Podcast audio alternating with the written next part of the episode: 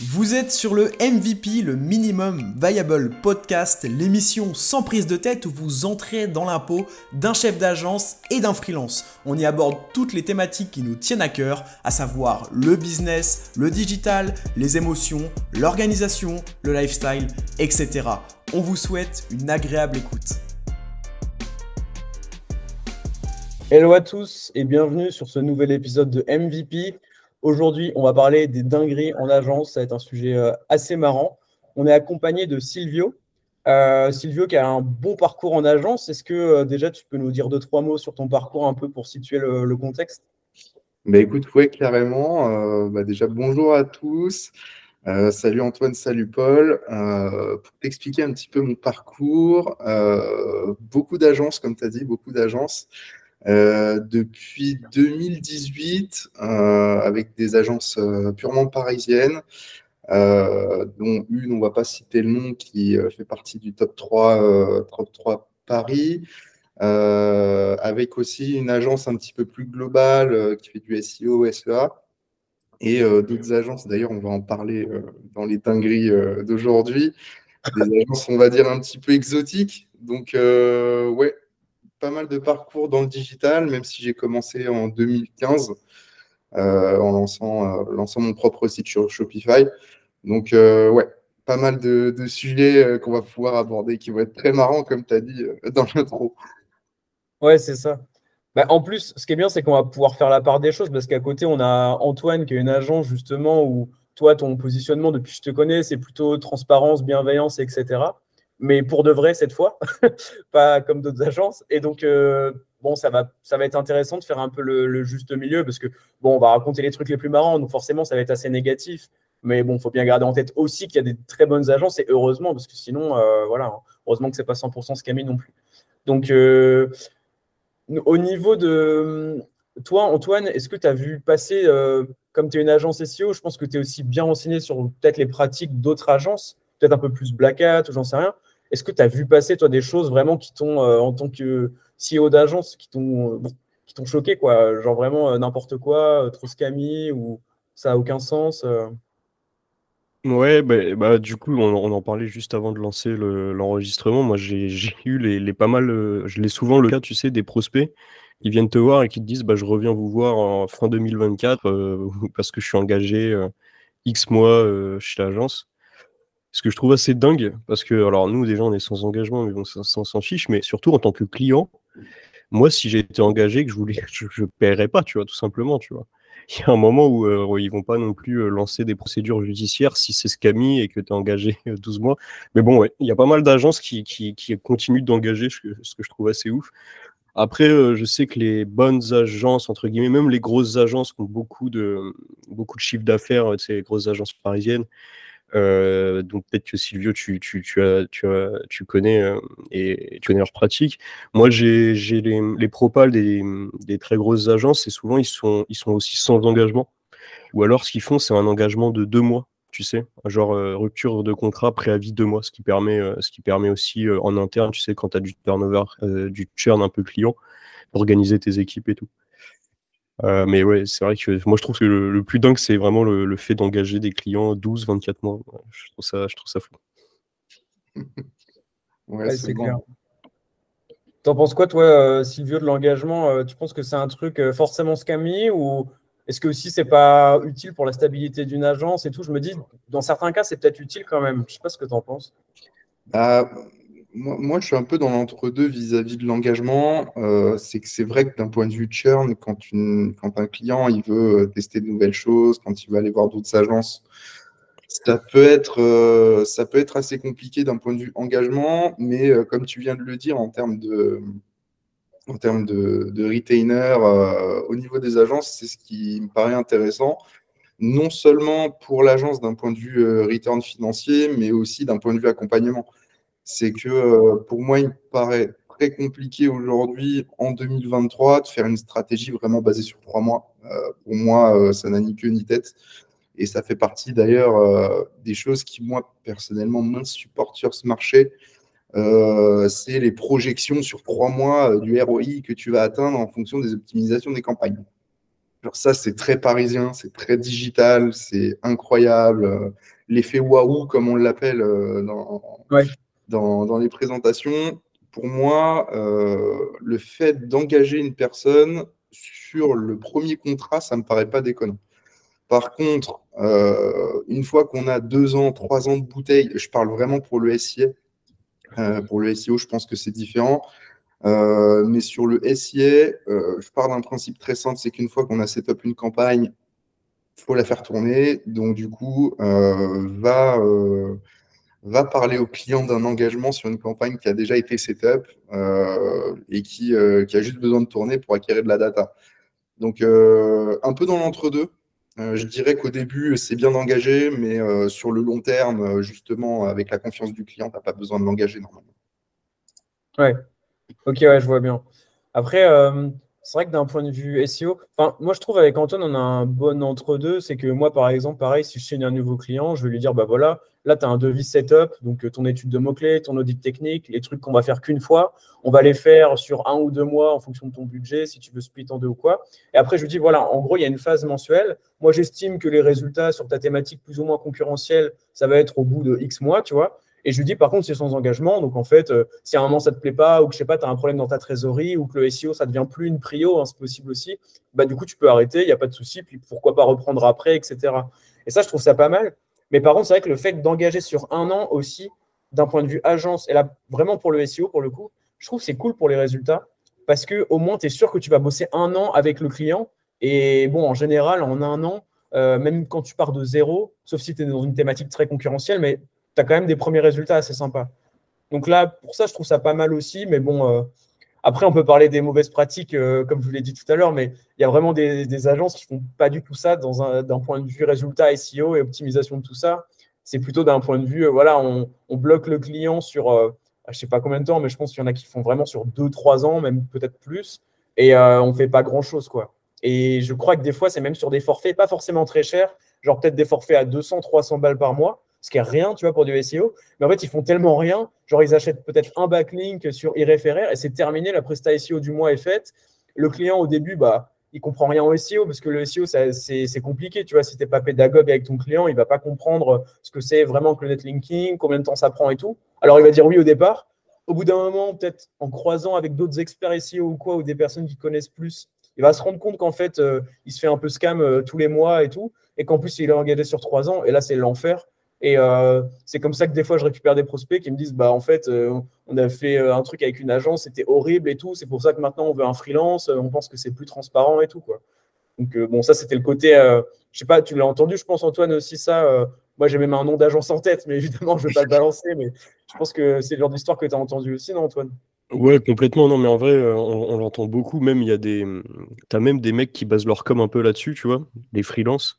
J'en parle aussi, j'ai un nom en tête que je peux pas citer.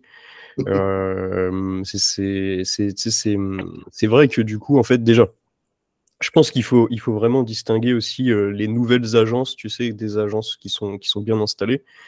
Les agences qui, qui sont bien installées, je pense pas que ce soit Scami. Par contre, c'est vrai qu'en termes de budget, tu vas, tu, tu, vas avoir un ticket d'entrée généralement pour travailler avec, avec Eskimos, avec Noise, etc. Si tu n'as pas 15, 20 000 euros, c'est vraiment leur, entre guillemets, je pense, le ticket d'entrée, tu vois. Avec une, avec un, ah, même si c'est sans engagement et que c'est bien sûr un ticket d'entrée pour le long terme, hein, c'est pas 15-20 000 euros par mois, tu peux pas travailler avec eux. Donc je pense qu'il y a une notion aussi que quand tu travailles en agence, il faut avoir un certain budget que toutes les, petites entreprises n'ont pas. Et donc elles peuvent se dire c'est scammy, dans le sens où en fait, oui, euh, c'est pas adapté à, leur budget, tout simplement. Euh, mais c'est pas pour autant scammy parce que derrière, en réalité, tu vas avoir euh, tu vas avoir euh, bah, tout leur process, euh, tu sais que tu vas avoir une prestat de qualité, quoi. Tu ne vas pas pouvoir être déçu. Euh, donc je pense qu'il y a quand même une notion aussi de, de, de, budget aussi qui, n'est pas du tout la même quand tu travailles avec un freelance. Je pense que tu peux commencer à avoir une bonne prestation autour des 500 euros par mois. quand tu travailles avec une agence, si derrière tu sais que c'est un CDI qui s'occupe de toi, euh, derrière un équilibre financier, hein, tout simplement. Il faut que l'agence puisse payer les, gens, etc. Moins de 1000 euros par mois, euh, ça va être déjà compliqué d'avoir une bonne prestation. Donc, euh, rien que quand tu, quand tu te rends compte de ça, Je pense que tous les gens qui commencent à, faire des devis euh, en mode agence, en plus, il y a une mode en ce moment, je sais même plus comment ça s'appelle, le dropshipping des agences, là. SMA ou je sais pas quoi, là. Je sais même pas comment on dit. Ah oui, si, je crois que c'est SMMA, ouais. SMMA. Je, déteste, je déteste ce mot-là, mais euh, j'imagine que derrière, là, ça, ça, ça doit pullule, ça pullule d'arnaque, ce truc. J'imagine, je, vois le truc à 2 km, tu vois. Euh, ouais, prestation, prestation bah, j'imagine, tu vois. Euh, donc ouais, à mon avis, un, bon warnings déjà quand tu bosses avec une agence, c'est de se dire ok, bah, je prends je prends une agence euh, institutionnelle, tu vois, quelque chose de bien installé, parce que derrière en fait il y a plein de process, il y a plein de modèles, il y a du management, etc. Et je suis prêt à mettre le prix. Sinon, euh, vaut mieux peut-être en effet aller aller checker au niveau des freelances, voir un petit peu comment ça se passe, et puis essayer de, de trouver un bon prestataire honnête. Mais ouais, je pense que comme tu le disais, hein, warnings pour les prestats euh, à 300 euros par mois, les trucs comme ça. Généralement, ça, c'est mauvais. Quoi. Ok. Et est-ce que Silvio, tu as un avis toi sur les agences euh, bien installées? Peut-être que tu connais un peu mieux. Est-ce que pour toi, euh, c'est forcément synonyme de qualité ou au contraire, est-ce que tu as déjà vu ou entendu des histoires d'agences bien installées qui faisaient n'importe quoi en SIA ou autre hein? Bah, je, suis plutôt d'accord avec Antoine sur ce coup-là. C'est que euh, sur, des grosses agences, en fait, tu vas avoir les, deux parties. En fait, tu vas avoir la partie euh, vraiment, euh, vraiment experte, où tu vas avoir des personnes qui sont là depuis assez longtemps, qui font partie des murs, donc du coup qui connaissent leur métier. Et tu auras bah, bien sûr la partie junior, hein, parce que derrière une agence, elle est forcément obligée de faire de la marche quelque part, étant donné que ça reste une structure économique. Donc derrière, ils ont besoin de générer du chiffre d'affaires. Et là, bah, en général, les prestations à 300 euros, à 500 euros, bah, ils ne vont pas allouer un senior euh, sur le projet. Ça, très clairement, c'est le cas. Euh, outre le fait d'avoir euh, ce staffing qui est assez bizarre, petit, je vous vois, les agences comme ça, je vais regarder la caméra pour, pour, vous menacer. Vous, les agences SIA, qui dites aux clients, vous inquiétez pas, la prestation, elle ne vous coûtera rien. Mais par contre, le budget que le client vous donne il vous donne 1000 euros, mais que vous l'investissez 500 pour vous garder les 50% qui restent, on vous voit. On vous voit et vous vous inquiétez pas, vous n'êtes pas une start-up, vous êtes juste des scammers. Donc ça va vous retomber dessus et faites attention à ça. Et ça, pour le coup, euh, à toutes les personnes qui veulent se lancer sur des stratégies SEA, euh, sur, euh, sur le web, faites très attention aussi à comment est investi votre budget. De moins en moins, les agences côté SEA vous donnent cette, cette métrique. Donc, faites très attention à demander toutes les métriques disponibles, même si c'est un reporting assez basique, même si c'est un PDF. Juste regardez le montant qui a été investi, les clics récoltés et regardez si c'est cohérent par rapport à des ordres de grandeur. Euh, mais ça, ça fait partie des dingueries que j'ai pu voir. Euh, franchement, quand un client il te donne 1000 euros et que c'est le bout du monde pour lui, et qu'au final, tu te permets de prendre 50% de la REM euh, pour, pour te goinfrer, c'est quand même assez chaud. Ouais, c'est clair. Mais le pire, c'est que c'est juste une histoire de ligne dans le devis parce que je trouve que tu fais la même chose, mais tu dis au client clairement, bah, en fait, il y a 1000 euros sur la presta. Et sur les 1000 euros, tu as 500 de budget euh, vraiment pour ta campagne et à côté, il y a 500 euros pour notre temps, etc. C'est comme ça qu'on fonctionne. Tu lui dis d'entrée de jeu, il est OK avec ça. En fait, c'est bon, tu fais la même chose, entre guillemets, sauf que c'est transparent, c'est honnête, euh, éthique, tout ce que tu veux, puis tout roule. quoi. Et en fait, on l'a aussi côté euh, SEO, où tu en as, ils font pareil sur le budget d'achat de liens. Tu sais, ils vont dire, bah, en fait, ta campagne SEO, bah, c'est juste un budget d'achat de liens de 1000 euros. Ils font la même chose. Quoi. En gros, ils prennent la moitié pour leur temps de prestat. Alors que qu'est-ce que ça te coûte? Moi, quand j'ai un, un client, je lui dis clairement, bah voilà, euh, sourcer des liens, trouver des bons backlinks, ça prend du temps. Sur les plateformes d'achat, il y a, enfin, ouais, il y, a, vraiment à boire et à manger, il y a tout. Alors moi, mon rôle, c'est de filtrer tout ça et euh, ça me prend du temps, quoi. Je lui dis, voilà, ça me prend une matinée, ça fait tant, et ton budget que je vais dépenser, ça fait tant. Évidemment, le, temps de presta linking qui est vendu, il est proportionnel au budget d'achat parce que plus tu as un budget d'achat élevé, plus tu vas acheter de liens ou alors des liens qualitatifs, plus tu vas encore plus checker, etc. Donc bref, euh, moi je trouve ça ouf parce que je me dis, enfin, je sais pas si ça fait une vraie différence sur le closing, tu au point de se dire, vas-y, je préfère lui cacher, euh, ça va mieux closer. Enfin, je me dis, euh, moi en tout cas, j'arrive très bien à closer sans ça, mais après, voilà, hein, je, ne sais pas, mais. Bah, moi, j'ai une théorie sur ça, c'est que je me dis que ces personnes-là, ils ont un tellement manque de confiance en leur offre ils sont obligés de le camoufler derrière une prestation qui paraît alléchante. Une personne qui est senior, qui a déjà de la clientèle sur laquelle se reposer et qui n'a pas de soucis de ce côté-là au niveau financier, au niveau churn, elle va pas te courir après si tu lui dis bah, c'est 50% du spend. Alors qu'une personne qui a des scrupules quand même à se dire bon, je vais le facturer 20%, c'est quand même beaucoup au niveau de la prestation que je délivre, bah, elle va tout faire en fait pour te le cacher parce qu'au final, tu n'auras pas une grosse valeur ajoutée à lui apporter. C'est ma théorie. Je me dis que ces personnes-là, bah, peut-être qu'il y a sous roche, peut-être qu'elles ne se sentent pas bien, euh, peut-être que même euh, elles en sont conscientes et elles ne se cachent pas qu'elles veulent, elles veulent juste, comme le loup de Wall Street, transférer euh, la monnaie d'une poche à l'autre. Donc, je pense que c'est plus ouais, cette, ce manque de confiance en leur offre qui, qui fait qu'ils sont obligés de camoufler, camoufler un petit peu le, le vice. Quoi. Mais c'est un niveau d'amateurisme énorme en fait aussi de, de comme, comme, comme tu disais Paul, de ne pas dès le début être capable de faire un devis cohérent avec ton temps de travail. Quoi. C'est-à-dire c'est quand même la base. C'est-à-dire que quand tu commences normalement à, à, à, proposer un accompagnement, tu calcules le temps que ça va te prendre, tu fixes un TJM, peu importe, hein, si, tu es confiant et que tu, penses que tu es le meilleur, tu peux te mettre un TJM de 1200 euros tu es transparent. Si ça te prend, je euh, je sais pas moi, une demi-journée par mois, tu prends 600 euros. Si ça te prend deux jours par mois, tu prends 2400 euros. Mais tu es transparent avec le client. Et moi, euh, d'expérience, quand je me suis planté sur mes accompagnements, sur mes propales, parce que ça peut, ça peut arriver, des fois tu ne cernes pas bien le, besoin, euh, même si on est sans engagement et que ça peut bouger d'un mois à l'autre, le client, à la fin, il est jamais content.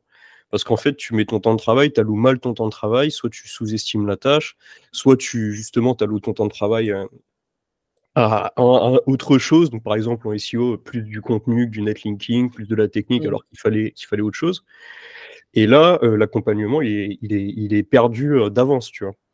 Donc euh, déjà la phase commerciale et, ça d'ailleurs petit petit petit on va dire petit petite anecdote, mais quand j'ai des prospects qui viennent me voir, c'est peut-être un peu plus euh, un peu plus vieux, qui connaissent pas forcément le digital, moi je leur explique tout en détail, je leur fais un pré-audit détaillé, j'essaye de leur euh, de leur expliquer ce qu'on va faire, de rendre la chose la plus compréhensible possible.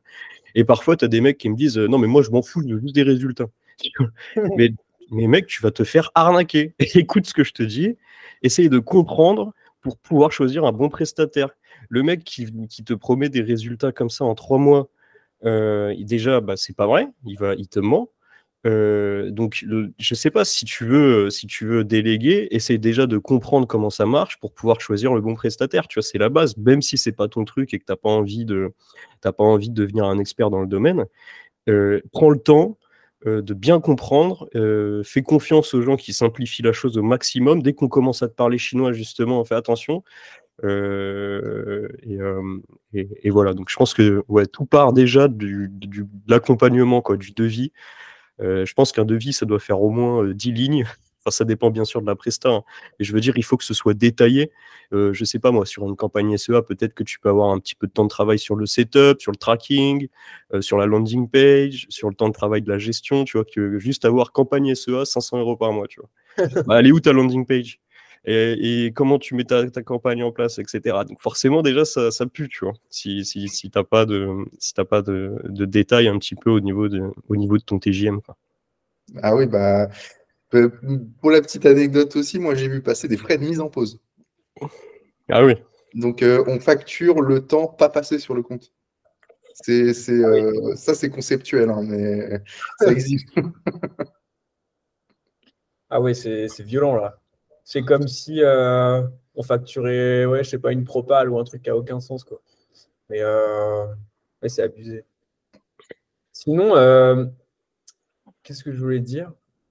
Est-ce que, ouais, pour vous, il y a plus ou moins de tendance scammy d'une agence qui va être, par exemple, si le client veut du SEO, une agence 100% SEO versus une agence 360 Est-ce que vous pensez qu'il y a genre un type qui va être plus scammy que l'autre ou pas forcément? Parce que, enfin, pour vous dire, j'ai entendu des, les retours négatifs que j'ai eus sur ce qui était mis en place d'un point de vue SEO, il y en avait quand même pas mal qui venaient d'agence 360, tu sais, qui ajoutent une bonne ligne optimisation SEO, tu sais, après la création du site ou quoi, sur le devis, et où en final, euh, ils n'ont pas vraiment d'experts SEO, donc ce qui est fait, c'est un niveau euh, amateur euh, de fou.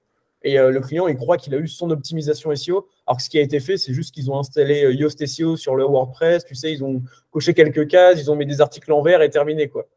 Donc, je ne sais pas si vous avez un, avis là-dessus. Moi, j'ai entendu ça. Tu vois, en tant que client, même euh, comme j'ai travaillé dans une agence SEO, j'aurais quand même plus tendance à faire confiance à une agence qui fait que ça, ou en tout cas qui est spécialisée SEO, SIA, tu vois, sur le search, qu'une agence qui fait du design, de la création de sites, de l'emailing et des posts LinkedIn, tu vois. Je sais pas ce que vous en pensez, vous. Bah, moi, j'ai une question. Euh, ce que tu appelles agence 360, c'est une personne dédiée, une seule personne dédiée à plusieurs tâches, ou c'est plusieurs personnes expertes pour un même compte? Bah, Je pensais plus pour le coup à plusieurs personnes expertes pour un même compte, mais où en réalité, à la base, tu crois vraiment que tu vas avoir un expert SEO et au final, bon, euh, ouais, il y a un mec qui est un peu plus doué que dans le SEO que les autres, alors il s'en charge, mais tu vois, en vrai, c'est pas un vrai expert, tu vois.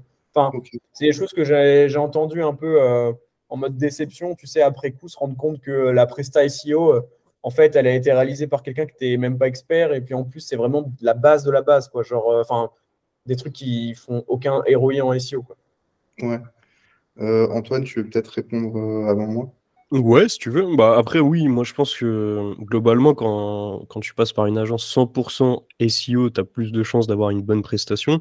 Après, encore une fois, hein, une agence 100% SEO, euh, renseignez-vous sur ses références clients, depuis combien de temps elle existe, etc. Parce que je peux faire, euh, je peux avoir vu un post Twitter sur euh, comment monter une agence pour devenir riche et me dire, ok, le SEO, ça m'a l'air d'être une bonne niche, et puis je crée une agence SEO, quoi. Donc non, mais euh, une agence, une vraie agence euh, SEO, logiquement, va avoir des meilleurs process, des meilleurs modèles. Et là-dessus, moi, je partage mes locaux avec une agence euh, qui s'appelle la Quincaillerie, qui est une top agence marketing digital, hyper transparente. Vraiment une très très belle agence. Et nous, on est SEO Monkey, donc 100% SEO. Donc, on, tu vois, on voit, on voit un peu la différence de positionnement eux, ils vont te faire un site, ils vont, ils vont le, ils vont quand même euh, entre guillemets, ils vont, ils vont bien l'optimiser pour ton, pour leur SEO. Donc tout ce qui va être balise, etc., ça va être euh, aux petits oignons. Et ils vont être capables derrière de te proposer, par exemple, euh, des, de la rédaction. Ok, c'est cool. Mais ils vont peut-être pas aller jusqu'à la mise en place du cocon sémantique, tu vois, d'une campagne de netlinking, etc. Mais tant que c'est transparent dès le début, c'est-à-dire que sur un devis, tu as marqué, euh, je sais pas moi, optimisation SEO euh, au lancement du projet, plus ensuite euh, un article de blog par semaine, etc. Moi, je trouve que, ça, peut, ça peut très bien se passer aussi. Quoi. Ouais. Donc là-dessus, je suis, je suis pas, je suis pas, j'ai pas un avis tranché. Je pense que vraiment, encore une fois, ça dépend, ça dépend des agences. Et en tout cas, l'exemple que j'ai de la quincaillerie, qui est une agence 360, j'ai vu un peu leur site quand ils sont quand ils sont setup et franchement ils sont très propres en termes de SEO et parfois même ils rankent alors qu'ils n'ont pas non plus des campagnes SEO de fou simplement parce qu'ils ont ils ont tout bien ils ont un truc super clean dès le début quoi. Donc ça peut faire le En vrai, je pense qu'il fait la différence entre une agence 360 et une autre qui vend du SEO. Un truc scammy et transparent, c'est vraiment le côté sales en fait. Parce que si d'un point de vue sales, dès le début, tu dis bah ouais, on va te faire une optimisation SEO, on va avoir des résultats et tout, ça va être une vraie campagne et que tu fais juste un petit setup, bah là, c'est pas OK. Par contre, si dès, le début, tu dis, bah, nous, on fait juste les bases du SEO, euh, tu vas peut-être euh, ranker plus facilement sur ton nom de marque ou sur quelques mots-clés euh, longue traîne, mais bon, voilà, plus des articles. là, ouais, c'est en fait, c'est encore une fois une question de transparence. Hein. C'est comme l'histoire du, du coût d'achat de lien et puis le temps de Presta, ou pareil, le, temps de Presta SIA et puis le, le budget publicitaire. si c'est dès le début, en fait, c'est top, quoi. Mais ouais, ok, c'est intéressant. Et toi, Sylvio, euh, du coup, euh, du, tu penses que, enfin, agence 360, agence 100% euh, search, etc., tu as ton avis là-dessus? Bah, Moi, j'ai vachement un biais psychologique là-dessus. C'est que je me dis que à partir du moment où tu as une agence qui fait 100% des choses pour lesquelles elle a été missionnée, c'est toujours mieux qu'une agence qui fait un peu de tout. Parce que derrière, il y a cette notion psychologique de se dire si le type fait que du SEO, si le type fait que du SEA et qu'il est toujours là, ça veut dire que ça marche. Alors que la personne euh, qui fait du 360, qui fait un peu de tout, etc., euh, je ne peux pas m'empêcher de me dire cette personne, elle est en galère de thunes, elle a besoin de rentrer des thunes, donc elle fait tout ce qui est possible de faire pour continuer à croître. Et euh, c'est pour ça que j'ai posé la question, est-ce que c'est vraiment une personne dédiée ou est-ce que c'est euh, entre guillemets siloté Euh, ça, c'est complètement contre-intuitif ce que je vais dire, et ça va à l'encontre de tous les discours agences que j'ai pu voir sur la partie SEA. Surtout, faut choisir des agences qui sont silotées. Parce que si tu choisis une personne à l'intérieur d'une agence qui fait un peu de tout et de rien, qui est assez, on va dire, frivole sur les leviers qu'elle utilise, elle va aller piocher par là, elle va aller piocher par là, piocher par là. Sauf qu'une personne qui est capable d'être complète et performante sur plusieurs leviers, en général, elle a 20 ou 30 ans de métier. J'ai jamais vu une personne qui a 50 digital être bon sur les SEO, être bon sur le SEA, être bon sur Amazon. Euh, pour, moi, ça n'existe pas. Pour moi, tu as forcément une spécialité. Pourtant, Silvio, j'ai vu passer des, posts LinkedIn d'experts euh, gros hacking. Ils avaient 17 euh, ans. Ils avaient l'air trop forts. Ouais, bah, je, suis convaincu qu'ils sont forts en copywriting et en storytelling et qu'il faudrait qu'ils orientent leur carrière là-dedans. Si, euh, euh, si, ça marche, parce que euh, ça, reste une, compétence, hein, mais je suis convaincu que, honnêtement, aujourd'hui, les gens partent de postulats très simples. Par exemple, ils se disent que le SEO, c'est du blog, que le SEA, c'est acheter des mots-clés, que faire un site, je fais un Squarespace et c'est bon. C'est euh, aujourd'hui, on vit dans une ère où euh, on, oversimplifie tout, alors qu'au final, on se rend compte que c'est des expertises des fois beaucoup plus poussées et qu'aujourd'hui, ce qui va faire la différence, ce n'est pas le nombre de leviers utilisés, c'est les 10% supplémentaires de l'expertise d'une personne. Et, euh, et, ça, je suis convaincu qu'une agence 360, ou du moins une personne 360, je vais, apporter une nuance, une personne 360 pourra jamais t'apporter les 10% qui restent parce que de toute manière, il n'a même pas les 20%. Donc, euh, pour moi, c'est mitigé. Ça dépend vraiment de l'objectif que tu as. Si tu veux lancer plein de leviers, tester, euh, faire de la B-testing au début et sélectionner ton levier euh, préféré, ouais, fais du 360. Mais si tu veux vraiment performer, si tu veux aller plus loin aussi dans ton analyse, dans l'optimisation de chaque levier, ouais, vaut mieux, euh, vaut mieux prendre une agence P, je suis d'accord avec Antoine. Ok, D'ailleurs, c'est marrant, ça fait écho à. J'ai eu des, prospects qui sont venus me voir et qui m'ont dit bah, en fait, euh, voilà, on a ce site-là. Euh, moi, je suis responsable marketing. Au début, je faisais le SEO tout seul. Je me disais que c'était une compétence comme une autre. Tu sais que tu pouvais faire enfin, en parallèle d'autres choses. quoi. Et en fait, le gars s'est juste rendu compte que, voilà, au bout d'un moment, plus tu creuses le sujet, plus tu te rends compte que c'est une expertise vraiment dédiée, un métier à part.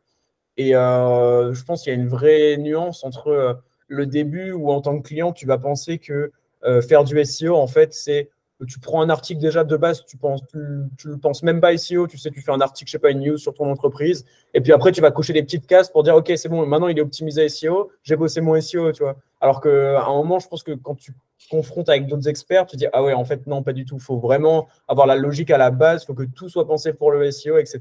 Toujours au service du business du client évidemment, hein, mais et, euh, et, ça, j'en ai eu deux, trois comme ça, des prospects qui m'ont dit, bah, en fait, euh, voilà, hein, je me suis rendu compte que c'était un métier à part entière. Euh, ou alors, j'ai des petites connaissances, mais en gros, j'ai même j'ai plus le temps en fait de, réfléchir à la stratégie ou de rédiger des articles ou de faire les backlinks. Enfin, c'est pas possible. Donc maintenant, je recherche un freelance, un expert qui va qui va passer tout son temps dessus ou en tout cas qui a l'expertise quoi. Donc, bah euh, ouais. Et tu imagines aussi la schizophrénie. Euh, je pense que vous, ça vous le fait aussi côté SEO. Mais si la personne, elle est 360, et ça, je vais complètement zapper parce que j'en ai vu hein, passer des gens comme ça, c'était sans cesse en schizophrénie entre ton SEO et ton SEA. Euh, pendant longtemps, le SEA, la best practice, c'était de faire une LP par mot-clé. Va faire une LP par mot-clé qui est complètement dissociée du site et ranker sur du SEO à côté sur les mêmes LP. Pour hmm. moi, euh, je ne connais pas le SEO, mais je pense qu'il y a des problématiques aussi d'arborescence. Comment tu veux intégrer ça dans une stratégie SEO alors que tu as des LP partout, en fait, euh, tu as au moins 150 LP par mot-clé qui, sont, qui sont indexés juste pour du SEA et qu'au final, il n'y a aucun contenu. Tu vois, il n'y a, a, aucune redirection sur le site parce qu'ils ont supprimé les liens du menu. Euh, il y a juste le logo, mais il n'est pas cliquable. Euh, tu n'as pas de sitemap au niveau de ta page. Il n'y a rien. Et euh, derrière, bah, va, pitcher à ton client. Bon, on fait du SEO, mais par contre, on va faire de, la LP à côté. C'est pour, moi, il y a, y a, une partie schizophrénie qui ne devrait, pas, devrait pas avoir lieu. Quoi. c'est clair. C'est clair, c'est clair. Pour revenir sur le sujet, on va dire vraiment euh, agence, euh, SCAMI, etc., etc. Je pense qu'il y, a une notion aussi importante, d'ailleurs, tu l'as abordé, Silvio, c'est euh, même si. Alors, on va partir déjà du postulat qu'on bosse avec une bonne agence. Donc, ce n'est pas l'agence qui a été créée il y, a deux semaines. Une vraie agence voilà, qui existe depuis, depuis quelques années avec une équipe, etc il y, a, quelque chose de totalement vrai, euh, c'est qu'en fait, elle va être composée de, de, plein de consultants différents. Et donc, tu peux avoir une très bonne expérience dans une agence et euh, tu peux avoir également dans cette même agence un autre client qui va avoir une mauvaise expérience parce qu'il va bosser tout simplement pas avec le même humain, il va bosser avec un, autre consultant. Euh, et c'est pour ça que nous, en tant qu'agence, on va avoir pas mal de KPI, on va avoir des KPI au niveau du churn, savoir quels sont pour, pour identifier les bons, les bons consultants, des mauvais consultants. Et même avec tous les process que tu peux avoir en agence, les modèles de travail, etc., tu vois, souvent, normalement, euh, quand tu bosses, euh, quand, quand, quand tu as bien bossé euh, ton agence, etc., peu importe tu bosses avec quel consultant, tu devrais avoir le même rendu, mmh. grâce à des process, grâce à des modèles, etc.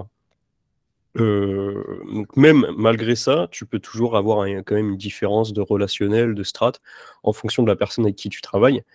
Et c'est vrai euh, que tu vas avoir euh, différents types de profils. Donc, généralement, tu vas avoir les, consultants qui peuvent être euh, juniors, même alternants. Tu vois, tu as beaucoup d'alternants dans les agences. Hein. Mmh. Et ensuite, tu vas avoir forcément des consultants un peu plus avancés tu vas avoir des team leaders, c'est des managers, tu peux avoir des directeurs qui vont gérer aussi des portefeuilles, tu vas avoir le head of. Donc déjà, tu vas pas du tout avoir la, tu vas avoir euh, la même prestation si tu bosses avec le head of de l'agence. Donc ça veut dire que l'agence, ils sont déjà une trentaine. Le mec, c'est le meilleur. Ça se trouve, euh, il vaut, euh, il vaut tous les freelances, à part Paul Vengeon peut-être. Mais je veux dire, le mec, c'est un crack. que si tu travailles avec l'alternant le, qui vient d'arriver, tu vois. Mmh. Euh, et ça, c'est vrai, ça c'est certain.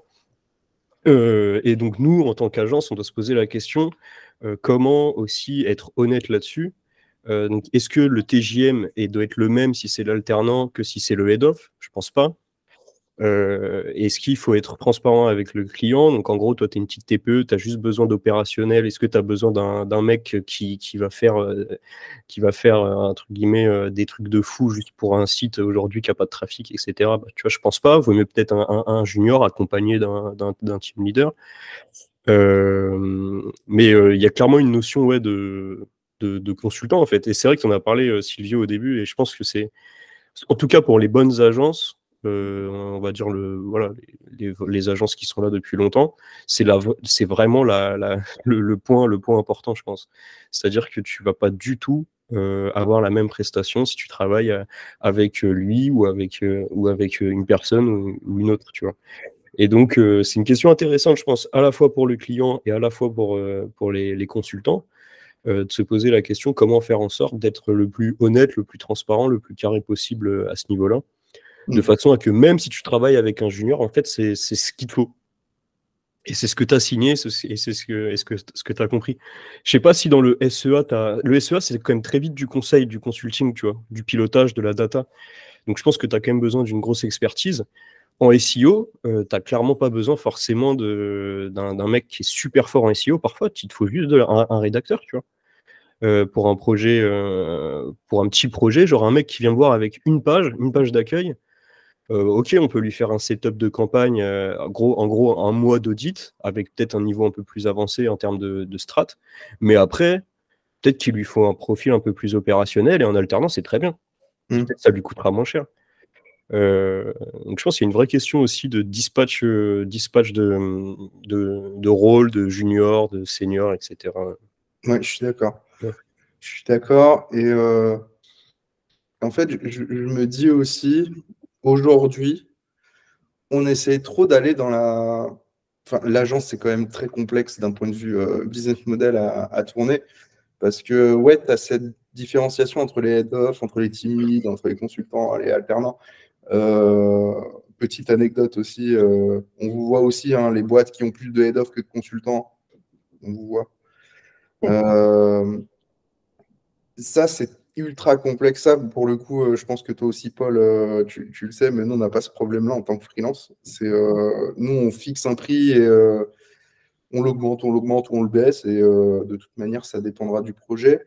Mais d'expérience dans les agences, le modèle qui a le mieux fonctionné, c'est un peu le modèle banque d'affaires, où tu vas avoir une hiérarchie vraiment assez verticale, et plus tu montes dans la hiérarchie, moins tu as le nez dans les campagnes dans le sens opérationnel. C'est-à-dire que euh, souvent dans le SEA, ce qui va se passer, c'est que tu arrives alternant. Première chose que tu dois faire, c'est apprendre les bases. Euh, tu vas apprendre euh, pourquoi il y a un mot-clé exact, expression large, pourquoi tu as ces audiences-là, pourquoi tu configures une campagne comme ça. Une fois que tu es à l'aise avec ça, bah là, tu passes consultant, donc du coup, tu mets en place les campagnes, tu setup, tu optimises. Une fois que tu passes team lead, là, tu prends un peu plus de galons avec des comptes plus gros, un peu plus stratégiques. Et une fois que tu passes head off, bah là, en général, c'est que de la strat, c'est quasiment du consulting stratégique. Et c'est pour ça, au final, en fonction de l'expertise, qu'ils arrivent à augmenter le TGM. C'est que, euh, en fait, tout simplement, le head-off, il change de métier. Et comme tu l'as très bien dit, Antoine, c'est que dans le SEA, une fois que tu arrives head-off, voire même team lead dans certaines très grosses agences, tu deviens un consultant McKinsey. En fait, tu vas les conseiller sur euh, justement l'orientation du site, sur l'orientation commerciale, sur la communication, leur dire bah, euh, le taux de conversion, il est temps, le taux de clic, il n'a pas changé, donc ça veut dire qu'il y a un problème de site. Peut-être travailler avec votre consultant SEO, peut-être euh, lécher un peu plus la communication, euh, peut-être est-ce le moment de, changer un petit peu d'univers. là, on rentre vraiment dans des problématiques très, très stratégiques, voire même des fois financières. Moi, ça m'est arrivé de conseiller à des clients de lancer un deuxième site, par exemple parce qu'il arrivait à une phase de déclin où euh, c'était un marché qui était, euh, qui était assez, euh, assez complexe. Donc, du coup, bah, plutôt que de se morfondre sur, sur un site qui commence, à, qui commence à piquer un peu de l'aile, bah, créer un nouveau site, on va vous aider. le premier site, bon, ça, je me suis fait taper sur les doigts hein, par l'agence où j'étais. Mais euh, votre premier site, on vous baisse un petit peu la tarification et le deuxième site, euh, comme ça, on le travaillera à côté avec euh, la baisse de tarification pour compenser. c'est cette dimension-là que tu vas apporter en tant que head-off et en tant que team lead. Et surtout, c'est pour moi d'expérience la meilleure manière d'aborder une fidélisation de client. Parce qu'une personne qui se dit que tu n'hésites pas à baisser le tarif pour que lui, pour que le client se sente bien, tu te dis, finalement, le mec est expert, il n'a pas besoin de, moi pour vivre, donc ça veut dire que c'est des conseils qui sont vraiment optimisés et personnalisés. Alors que si la personne, tu lui dis, euh, votre site, il va pas bien, il faut lancer du Amazon Ads. Ah, votre site, il va pas bien, il faut lancer du Facebook Ads, vous n'avez pas lancé. Euh, et je vous remets 200 euh, euros de setup de campagne, plus 300 euros de frais de gestion, plus truc. Là, tu sais que c'est du commercial, tu sais que tu sais que es juste là pour l'assassiner, hein, clairement. Euh, alors qu'une qu'une approche stratégique que peut avoir un head-off, c'est pour ça que en réalité, le head-off, il drive vachement, euh, euh, contrairement à ce qu'on peut dire, c'est pas le CEO dans une agence de SEA qui va driver la vision, c'est le head-off des pôles. Euh, il va vraiment driver en fait la vision du pôle et de se dire est-ce que c'est un pôle plutôt, euh, plutôt turnover, est-ce que c'est un pôle plutôt fidélisation? Euh, et à partir de là, en vrai, l'humain, ouais, je te rejoins complètement, l'humain va être très compliqué à gérer parce que tu vas devoir trouver des profils qui matchent avec cette vision de pôle ou alors il faut que tu arrives à trouver la motivation aux équipes d'aller vers cette même vision et entre une personne qui est greedy, qui veut de l'argent, et c'est pas un reproche, hein, c'est comme ça, personne qui est greedy, qui veut de l'argent face à une personne qui travaille vraiment pour la passion parce qu'elle aime le SEA, bah, va les faire matcher d'un point de vue humain pour aller les driver dans un même objectif. C'est euh, pour ça que, euh, en vrai, une agence, c'est compliqué. C'est compliqué, mais euh, il y, y, a des belles choses à faire encore. Il faudrait que qui a un gros coup de tonnerre, et je pense que ça commence à arriver sur les agences SEA, c'est que, à mon avis, il va y avoir un gros coup de tonnerre et de sélection sur les agences, et, euh, de se dire quelle est la meilleure approche en fonction de ton client. Typiquement, euh, si tu es spécialisé PME, TPE, pourquoi tu vas aller chercher des grosses tarifications et du TJM Ce serait plutôt plus intéressant de faire de l'abonnement, ou alors, euh, alors d'avoir euh, une vision beaucoup plus strat euh, à l'heure, Alors que si tu es sur, du, sur de la grosse agence, bah là, euh, à quoi bon aller chercher de l'abonnement? Parce qu'au final, tu vas facturer à l'heure. Et c'est beaucoup plus rentable pour toi parce qu'à l'abonnement, on sait très bien que tu passes jamais plus de 2-3 heures allez, par, par semaine sur un très gros compte. Ça n'existe pas. Sinon, c'est que tu as vraiment un problème, un problème de, perfection, d'optimisation. Et là, on rentre dans d'autres problèmes. Mais euh, ouais, je pense qu'il va y avoir une épuration aussi, euh, petit côté Nostradamus aussi. Mm.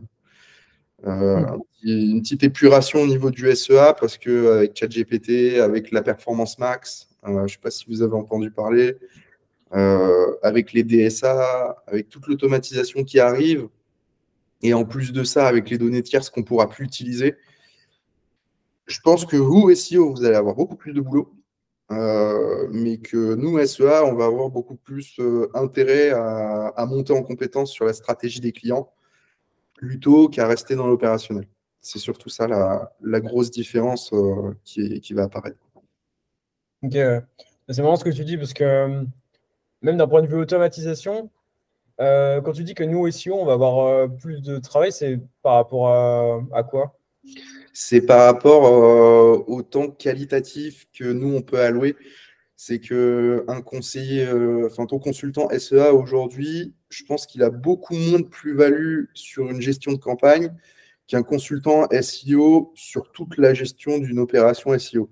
Vous, vous avez la partie technique, la partie netlinking, la partie content tous les gens qui disent ouais mais ça va, vous avez chat GPT, je sais pas quoi, bah ouais c'est très bien, c'est juste que ça va améliorer la, productivité des SEO. Euh, il va te faire plus de contenu, plus qualitatif, euh, ça va aller beaucoup plus vite, euh, donc du coup tu as beaucoup plus de, valeur ajoutée sur ce créneau-là. Alors que sur le SEA, ce qui se passe, c'est que tu vas avoir de moins en moins de KPI au niveau micro, tout est déjà automatisé. Donc là, il va falloir trouver une place pour les consultants et pour les alternants et si on n'est qu'une boîte de head-off et qu'une boîte de team lead, bah autant faire une boîte de strat, en fait, parce que va optimiser et, vendre aux clients la campagne automatique, et ça, ça, je le vois partout, et arrêtez de faire ça, s'il vous plaît, les agences SEA, parce que les clients, ils vous voient aussi. Euh, oui, mais nous, on va rester sur le d'un point de vue stratégique, euh, on va optimiser vos visuels, euh, la segmentation des choses. En gros, vous faites juste du travail de marketing digital. Vous êtes juste des stratèges et il euh, ne faut pas hésiter à se considérer comme tel et euh, d'arrêter en fait cette dimension de, CPC manuel, d'audience segmentée par groupe d'annonces. Eh, on n'est plus en 2010. Donc, euh, faut aller avec son créneau et c'est pour ça que pour moi, le SEO aura du boulot parce que pour moi, je vois que le SEA, Certes, ça va apparaître au-dessus de la SERP. Je ne sais pas si vous avez vu, je pense que oui. Euh, euh, la partie AI qui va arriver sur Google, qui va prendre une place monstrueuse. Mais pour moi, le SEA, il a vocation à être inflationniste dans une période où il y a de moins en moins de croissance d'entreprise. Ce n'est pas un levier sur lequel on va aller faire du scale. Alors que le SEO, je pense que c'est quelque chose qui peut se scaler, euh, sur lesquels les personnes peuvent se projeter à moyen long terme. Alors que le SEA, encore une fois, ça, va rester de la stratégie macro, euh, d'allocation de budget au niveau de, certains leviers, mais euh, je pense que l'opérationnel en tant que tel, il, va bientôt être mort, à part sur la partie data, ouais, comme a dit Antoine, sur du tracking, sur, euh, sur du data studio, sur, sur du monitoring de campagne. Mais à part ça, faire ce qu'on faisait à l'époque, des ajustements d'enchères, des gestions d'audience vraiment au, au, près, euh, ça, euh, je pense, ça n'existera plus.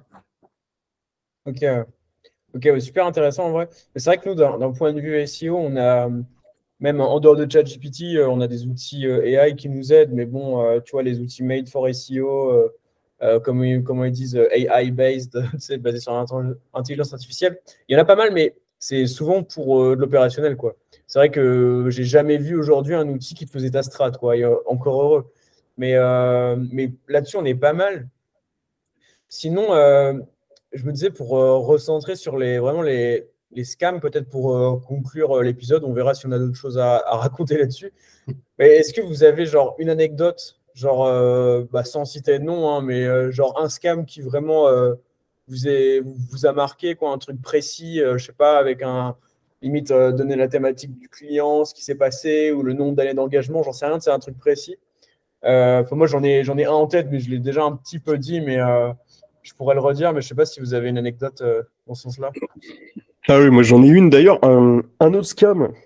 Alors déjà, l'engagement et un autre scam, s'il vous plaît, euh, l'hébergeur, vous êtes propriétaire de votre hébergeur. Donc ça, c'est ça, c'est les, gens qui, qui, prennent leur hébergeur euh, chez eux. Là. Euh, en gros, je te, crée je te crée ton site, mais c'est mon hébergeur. Ensuite, en fait, il faut savoir que l'hébergeur, c'est vraiment la propriété d'un site. Hein. depuis un hébergeur, on peut faire un rollback, on peut supprimer un domaine, etc. Le back-office du site, on s'en fout en réalité. Hein. C'est l'hébergeur qui permet de, entre guillemets, euh, appuyer sur on/off euh, quand ça va pas. Et bah voilà, donc du coup, petit, petit scam que j'ai eu, c'était une, une, comment on appelle ça, un médecin, une médecin de Montpellier qui fait le, de l'esthétique et, tout, tu vois. soit 60 ans, 55 ans, tu vois. donc le digital, c'était pas trop son truc. Elle m'appelle tout apeurée. En plus, elle était très euh, dans le, c'est euh, quelqu'un de très expressif, tu vois. Donc, euh, franchement, j'ai compris que qu'elle qu'elle s'était fait arnaquer. Et en fait, ce qui s'est passé, c'est que on lui a fait un site déjà codé en dur. Pourquoi faire des sites codés en dur quand tu peux faire des, CMS Déjà, c'est pas super bon signe, je trouve. D'ailleurs, tu es obligé d'avoir une maintenance tech, etc. Euh, sur un hébergeur OVH euh, propriété de son ancienne agence. Donc pareil, hein, l'agence, tu tapes ça sur Internet, tu vois que, que c'est pas pas institutionnel. Ça sent mauvais quoi. Et, euh, et ce qui s'est passé, c'est qu'il lui prenait 300 euros par mois à peu près de frais de maintenance. Qu'est-ce que ça veut dire frais de maintenance? Je sais pas. En tout cas, il lui prenait 300 euros par mois. Et le jour où elle a voulu partir, euh, il lui a coupé son site, quoi. Hop, depuis l'hébergeur, il lui a, il lui a, euh, il lui a, je sais pas, il lui a cassé ses DNS ou euh, il lui a tout cassé. Et, et du coup, nous, on a dû récupérer, récupérer les accès à ses, à ses DNS pour lui créer son hébergeur. Pour, donc, tu vois, le travail de, qui prend masse de temps et en plus qui n'est pas visible pour la cliente. Elle ne comprend même pas ce qu'on fait comme boulot, tu vois? Euh, et, euh, et donc, euh, ouais, et donc petit, petite chose. Mais ça aussi, je l'ai rencontré pas mal en, en, tant que, enfin, sur la partie SEO, c'est des gens qui ont des, qui ont des sites hébergés chez, leur, chez leurs prestataires. Et en fait, ils sont complètement pieds et mains liés à leurs prestataires parce que bah, quand tu es hébergé chez un prestataire, tu peux rien faire. Quoi. Et, et, et là, tu dans une situation limite, c'est du droit. Hein c'est la base. Hein. C'est-à-dire que, je veux dire, ton site internet, tu as mis, as mis, as, mis de l'argent dedans, tu as capitalisé, etc. La moindre des choses, c'est que tu en sois propriétaire. Quoi. Que bon, euh, limite, on pourrait, on pourrait faire une liste de, choses à faire pour pas se faire scammer, euh, ne pas s'engager, euh, ne pas être propriétaire de son hébergeur. Voilà, ça, c'est des, des, des basiques. Quoi. Et donc, euh, et donc voilà. Et d'ailleurs, fin de l'histoire, euh, cette cliente-là, on, lui a repris son site, on l'a réhébergé chez Truc et tout, et à la fin, il nous a pas payé. Ah. Donc euh, après, je pense que les gens qui se font, qui se font scammer aussi, généralement, c'est aussi qu'ils sont, un peu, ils sont un peu comme ça, à vouloir tout le temps tout concurrencer, prendre le moins cher. après, on, a un peu ce qu'on est finalement là-dessus. Ouais, c'est clair. Toi, Sylvio, tu as une anecdote euh, un peu vénère comme ça ou? Euh, anecdote un peu vénère, euh, bah, ça fait écho à ce qu'on se disait tout à l'heure par rapport aux, investissements des budgets. premièrement, c'est une marque voilà, d'aménagement, abri de jardin, blablabla. jardinerie, c'était, en agence parisienne. On va pas dire le nom je l'ai supprimé du LinkedIn, vous ne pourrez pas le voir, bande de, bande de voyous. Euh, je, suis encore choqué. Euh, on signe un client qui est quand même intéressant, hein, 4000 euros de budget. Euh, on vient me voir dans mon bureau, on me dit voilà, 4000 euros de budget, etc. Il faut lancer des campagnes. Je dis cool, super, qu'est-ce qu'on lance? Il me dit alors, tu lances ce que tu veux à partir du moment où ça rentre dans une enveloppe de 1500 à 2000 euros. Je regarde, je dis, mais c'est pas normal. Pourquoi ça? Ouais, mais parce que tu comprends, il faut se backuper de quelque chose. Ok. À l'époque, je n'étais pas au courant de la tarification euh, de, cette agence. Euh, je lance les campagnes, euh, je m'en occupe, etc. Parce que moment, je vois passer un mail qui dit c'est bizarre, on fait moins de clics, on fait, on fait moins de, on fait moins de performance, on ne sait pas ce qui se passe, etc. Et du coup, je me pose des questions, je me dis c'est bizarre, il y, a un truc qui ne va pas.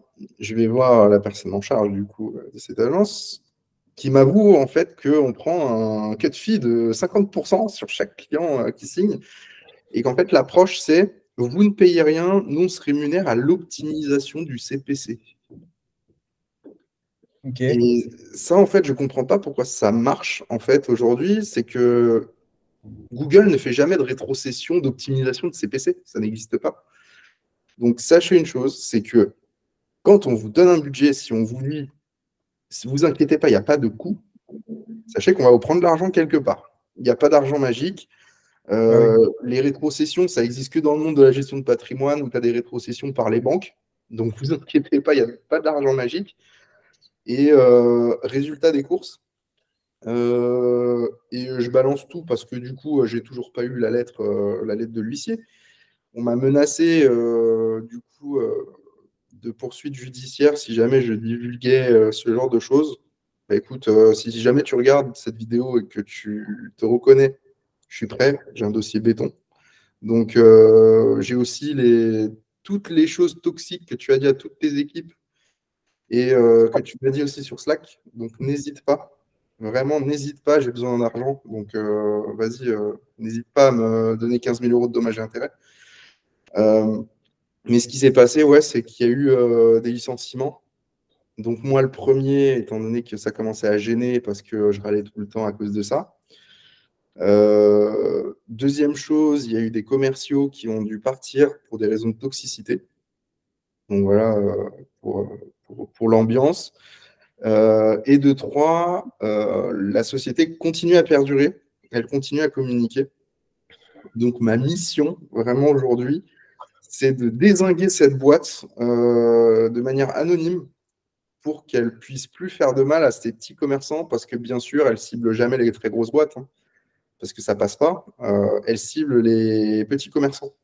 Donc, euh, donc faites très attention à ce genre de boîte. Faites attention aussi. ils, étaient, ils étaient combien dans cette agence?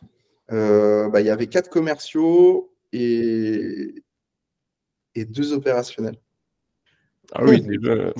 déjà, tu as la dynamique, genre ça la structure de la boîte, quoi. Voilà, et euh, pour te donner une idée, les commerciaux faisaient que prospecter et euh, faire des points clients. Et les opérationnels, euh, ils faisaient que de l'exclusion de mots-clés, etc., parce qu'on n'avait vraiment pas le temps. Moi, j'étais head off et j'avais un stagiaire en fait, qui s'occupait de m'aider parce que j'en pouvais plus. Et très clairement, je pouvais avoir dans mon portefeuille 210 comptes. What? Attends, t'as dit combien de comptes? 210 comptes. 210 Ouais. attends, ça n'a aucun sens. Voilà, mais fais le rapprochement avec des budgets moyens de 500 euros, euh, parmi lesquels tu prends 250 euros par client, en sachant que c'est les commerciaux qui s'occupent de faire le point client euh, parce que tu es complètement overbooké, que le commercial, il n'hésite pas. Et ça, c'est chaud parce que je leur avais fait un data studio pour que ce soit un peu plus pro et qui modifie les chiffres pour que ça soit un peu plus sexy auprès du client alors que moi j'avais les vrais chiffres. Typiquement, le pourcentage d'impression et le taux d'impression sur réseau de recherche, ceux qui nous écoutent, ce n'est pas du tout pareil. Faites très attention. Euh, on, pouvait, euh, on, pouvait, avoir des chiffres qui passaient du simple au triple. Euh, et ça, pour moi, ça m'a vacciné en fait de, de, ces agences vraiment petites. Euh, qui, euh, qui cherchent des nouveaux business models. C'est que pour moi, le business model qui est le meilleur, c'est celui qui s'adapte à, ton, à, ton, à tes entreprises cibles. Et que à partir du moment où tu apportes de la valeur ajoutée, les entreprises, elles n'hésiteront pas à te payer. Mais si tu les scams, ça marche 3, 4, 5 ans. Mais il y aura un retour de bâton, quoi qu'il arrive, ça se saura. Bah oui. Et c'est pour ça que le bon filtre, c'est aussi d'avoir, c'est ce que je disais, des agences un peu institutionnelles. Déjà, quand tu arrives à passer un nombre d'employés, de, salariés, c'est-à-dire que tes clients sont contents, qu'ils restent, etc. Il faut faire attention aux, petits, aux, petites, comme tu dis, euh, petites agences, etc. Derrière, il y a vraiment des business models. Euh, euh, franchement, il y a vraiment des formations qui se vendent de SM, je sais pas quoi, là, MA. MA. je crois, ouais. C'est quoi C'est quoi J'imagine, j'imagine un peu derrière euh, euh, le genre d'accompagnement que tu peux avoir. Après, c'est normal, hein, tout le monde essaye de, gagner sa vie et tout. Hein. Mais c'est normal aussi qu'au début, bah, tes prestations elles sont moins bonnes quand tu es, en lancement que quand tu as, 15 ans d'XP ou que tu bosses à fond pendant 3 ans. Tu vois. Nous, par exemple, notre agence, tu vois, ici au Monkey, elle, est, a que 3 ans, mais on bosse comme des acharnés depuis 3 ans sur la qualité de nos prestats. Donc aujourd'hui, honnêtement, j'ai l'impression qu'on a qu'on n'est pas du tout euh, des, scammers et clairement on l'est pas, tu vois, ça c'est sûr. Et d'ailleurs, hot warnings, euh, le reporting. Faites-vous un bon report. Euh, donc le sans engagement, le fait d'être par exemple propriétaire de son compte Google Ads ou de son compte de son hébergeur, ce genre de petites choses, et un report qui pour moi il doit être fait sur deux choses les KPI, que ce soit des KPI qui soient faciles à comprendre. Genre, Silvio, tu nous parlais de, de, manipulation de, KPI. Il y a des KPI qui sont faciles à comprendre. Et, un KPI, c'est pas. Et tu peux les, tu peux les siloiser, par exemple, voilà, retour sur investissement, euh, retour sur investissement euh, ROS avec, avec, euh, avec les budgets. je sais pas, moi, en SEO, l'évolution de tes positions, etc., etc. Ça, c'est simple, c'est compréhensible. Et ça, ça c'est des KPI qui ont de la valeur. Et deuxième type de report qu'il vous faut, c'est des reports opérationnels. Donc, faut que, faut que les, personnes, quand tu fais du service, elles soient honnêtes sur leur temps de travail et leur TJM. S'ils estiment avoir un TJM à 1200 et que tu signes avec eux, ça, c'est toi qui. C'est ta responsabilité. Tu veux bosser avec un mec qui, est hyper bon. Euh, ça, c'est fixé. Ok. Mais après, son temps de travail, euh, surtout en conseil, en stratégie, etc., il faut que ce soit carré. C'est-à-dire que si euh, si vous lui, payez une demi-journée par mois, il faut qu'il fasse une demi-journée de, travail par mois. Et donc, il faut aussi un, reporting opérationnel. C'est-à-dire concrètement, qu'est-ce qui a été fait, euh, limite un petit peu de pédagogie, un petit peu de formation derrière le report, montrer comment on fait, comment, comment, quel est le, process, etc. Et pareil, je pense qu'il faut avoir un reporting opérationnel pour, euh, pour être carré à ce niveau-là. C'est surtout en plus dans, ce genre de, de, truc, tu vois, de la gestion de campagne. Bah ok, c'est vrai, tu vois, tu, même toi, Sylvio, tu le dis, tu vois, il y a un moment où quand la campagne elle est setup, que tout est bien carré et tout, bah t'es plus là à checker deux, trois trucs, finalement, t'es peut-être à voilà, une demi-journée par mois, quoi. Mais par contre, si tu es vraiment fort, tu es carré, etc., et bah, ta demi-journée par mois, elle peut valoir 600 euros parce que ça fait des années que tu fais ça, que tu un TGM de 1200, et le client il est au courant, il veut bosser avec toi. Euh, bah, c'est pas scam en fait. C'est juste que tu es, hyper bon. Il pourrait, euh, il pourrait arrêter d'investir euh, dedans. Peut-être que les résultats, ils, se maintiendraient un petit peu, mais le jour où ça va pas, bah, toi, tu seras là et puis tu, peux, tu, peux, tu pourras réagir. Quoi. Mais là où il peut avoir du scam, c'est sur le temps de travail. Et ça, c'est sûr, surtout dans le conseil il faut du reporting opérationnel. C'est-à-dire que, ok, bah, c'est vrai, une maintenance de, une maintenance de campagne, euh, bah, à la fin, c'est plus beaucoup de temps de travail. Donc, euh, oui, c'est sûr que ça ne sera pas un budget. Euh, normalement, logiquement, je trouve qu'il devrait, devrait être énorme. Après, ça dépend bien sûr de, du TGM, etc. Oui, carrément. Bah, je ne sais pas si Paul, tu avais prévu cette question-là aussi. là, on a fait les dingueries des agences, mais il y a aussi les dingueries des clients d'agences. Souvent, euh, on ne les remonte pas assez, celles-là. Euh, c'est que, messieurs les clients, quand vous demandez un objectif, il faut s'y tenir. C'est-à-dire, quand on demande euh, un objectif de ROS ou de chiffre d'affaires, ne demandez pas au bout de trois mois de baisser les CPC, de, de dire ouais, il y a un problème au niveau du taux de clic, etc. Tout est fait pour aller dans la même direction sur un objectif. Ne vous inquiétez pas. Si vous voyez qu'il y a vraiment un décalage entre un objectif que vous avez et un autre, ça veut dire que le brief, comme l'a dit Antoine au début de vidéo, n'a pas été bien fait. S'il euh, y a des objectifs qui sont passés à la trappe, ça veut dire que l'approche commerciale n'a pas été bien faite. Et ça, euh, comme l'a très très bien dit Antoine, et c'est un point, mais je pense qu'on n'appuie pas assez là-dessus, c'est que si vous avez un besoin qui est vraiment concret, il faut vraiment appuyer ça au niveau de l'agence et ne parlez pas que de vos objectifs marketing, parlez aussi des objectifs stratégiques de la boîte. Encore une fois, on y revient. Euh, dites-leur où est-ce que vous voulez être dans trois ans. Dites-leur où est-ce que vous voulez être dans cinq ans. Il euh, faut que la communication elle soit aussi alignée. Euh, une agence comme un freelance, si il travaille bien, et je pense qu'Antoine sera d'accord avec moi, c'est c'est un ajout de tâches qui va, qui va de manière évolutive. C'est-à-dire, euh, tâche numéro 1, c'est pour arriver à tâche numéro 2, qui arrive à tâche numéro 3, qui arrive à tâche numéro 4. C'est très rare les tâches numéro 1 qui se font en même temps que tâche numéro 2, qui se font en même temps que tâche numéro 18, et après on revient à tâche numéro 7. Ça n'existe pas. Quelque chose qui est bien fait, une stratégie léchée, c'est une stratégie qui est découpée, une stratégie qui doit euh, perdurer dans le temps. Bien sûr, tenir compte des saisonnalités, ça c'est la base chez un marketeur, mais il faut quand même tenir compte d'une certaine progressivité. Donc, ne challengez pas votre agence au bout de deux mois et demi. Ça ne sert à rien. Si ça se trouve, elle n'a même pas eu le temps de récolter les premières datas de changement et de pivotage. Donc, euh, voilà, laissez un peu de temps aux gens euh, pour vous faire une stratégie aux petits oignons et, euh, ne, pas, ne pas surréagir à chaque événement de marché qui peut arriver. Mm. Oui. Et là-dessus, après, je pense qu'on pourra peut-être terminer là-dessus, mais je te rejoins. Et, euh, et euh, je pense qu'on a vraiment le côté, euh, on a là, on a aussi, bon, alors on peut se faire bien sûr tomber sur le mauvais prestataire dès le début, pas de chance, mais à la fin, je pense qu'on a là aussi l'accompagnement qu'on mérite, c'est-à-dire que il faut aussi respecter son prestataire et comprendre aussi qu'il y a des process, qu'il y, y, a un ordre. Donc typiquement, euh, voilà, il faut faire. Si, si la roadmap c'est ça, il faut vraiment suivre la roadmap et ne pas attendre forcément dès le début. Euh. Voilà, par exemple, en SIA, bah, d'abord il faut faire les landings avant de faire de la gestion de campagne. Accepte qu'au début, en lancement de projet, tu as, du setup, etc. et que tu n'auras pas tes, tes data au bout d'un mois euh, parce qu'au début, tu as, certaines choses à mettre en place. Mais ouais, je pense que si on a, on a ce côté-là, on a un peu les prestataires qu'on mérite et moi je l'ai vu en tout cas typiquement avec, euh, avec euh, cette, euh, cette, cette médecin là, esthétique de Montpellier qui finalement, je pense, a mis énormément aussi la pression à ses anciens prestats. Et, voilà, on, est, on retombe un peu dans, dans ça. quoi. Ben, c'est ça. Surtout que le vivier de clients, il est assez grand pour que tout le monde arrive à trouver son, son client, arrive à trouver son créneau.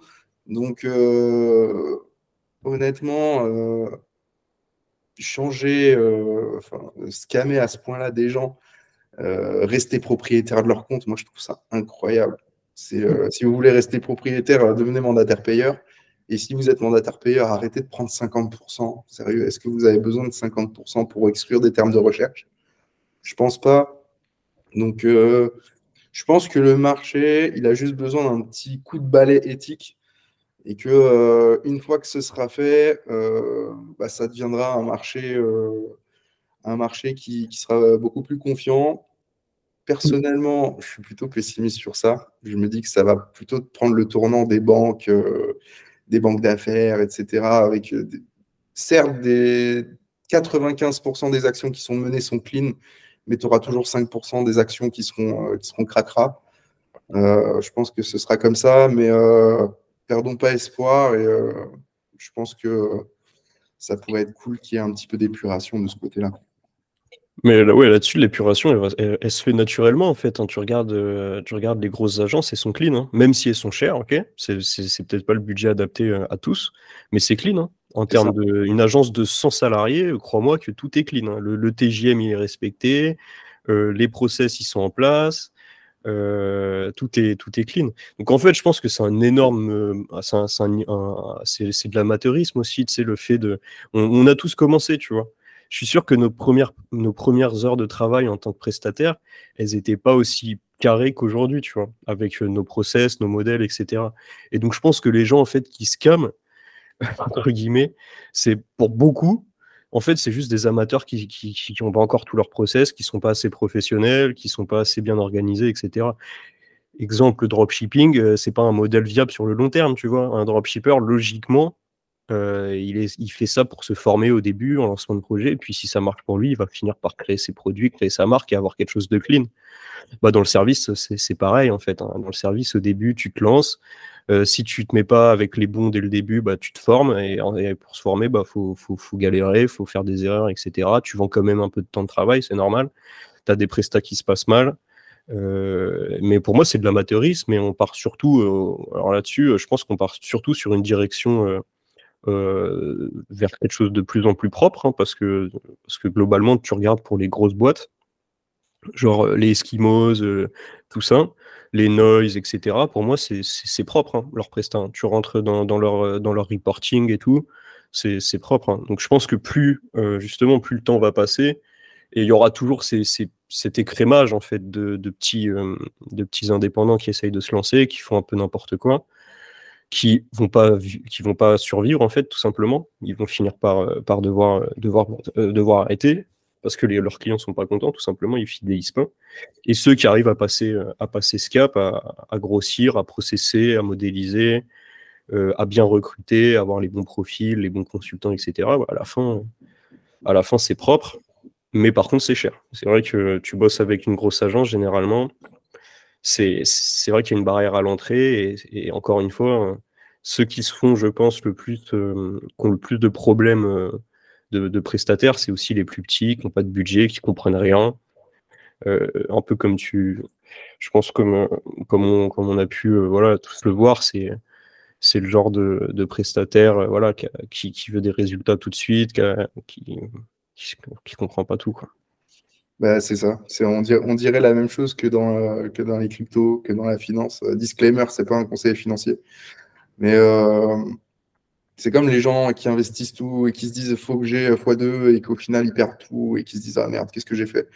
Bah, C'est exactement pareil que dans le monde du, marketing digital c'est que euh, faut sélectionner, faut pas mettre ses œufs dans le même panier, faut pas tout investir parce que souvent j'en vois aussi. Ils disent voilà, j'ai 2000 euros, c'est tout ce qui me reste, il faut que je fasse du ROS. Ne faites surtout pas ça c'est la meilleure manière de cracher votre entreprise, de faire faillite et de plus avoir de trésorerie de votre côté pour pouvoir continuer à financer vos opérations.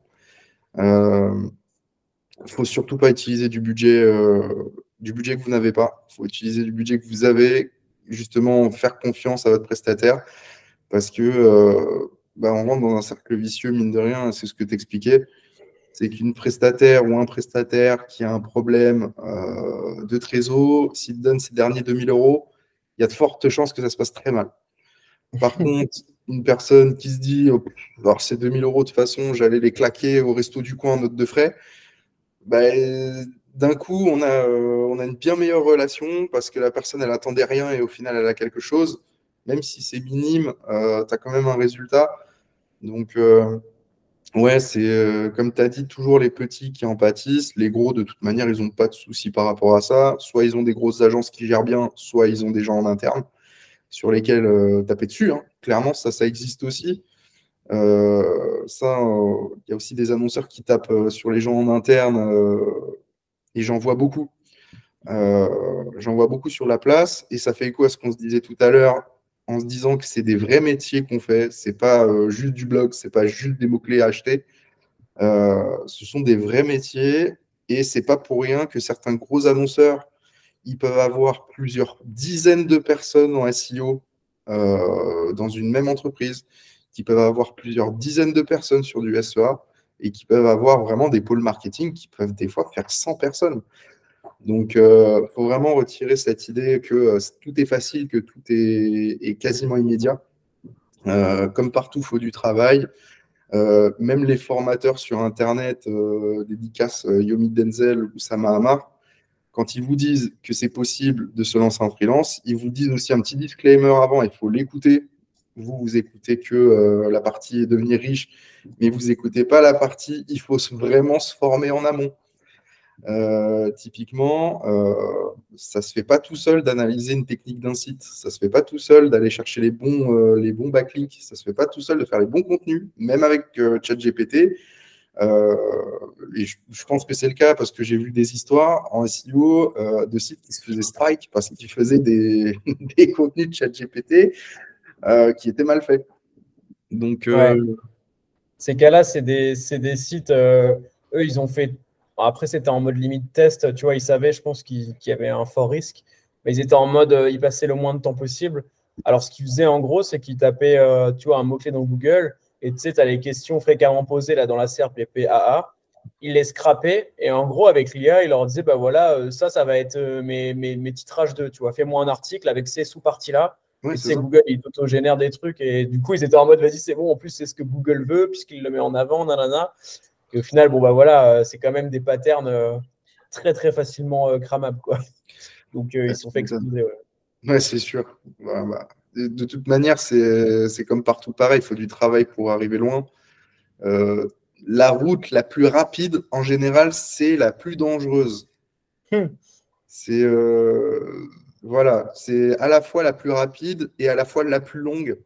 La plus longue parce que vous perdez du temps et c'est ce qu'il y a de plus précieux, et euh, la route la plus rapide parce que souvent elle est, elle est semée d'embûches et euh, vous avez des très gros risques d'échouer.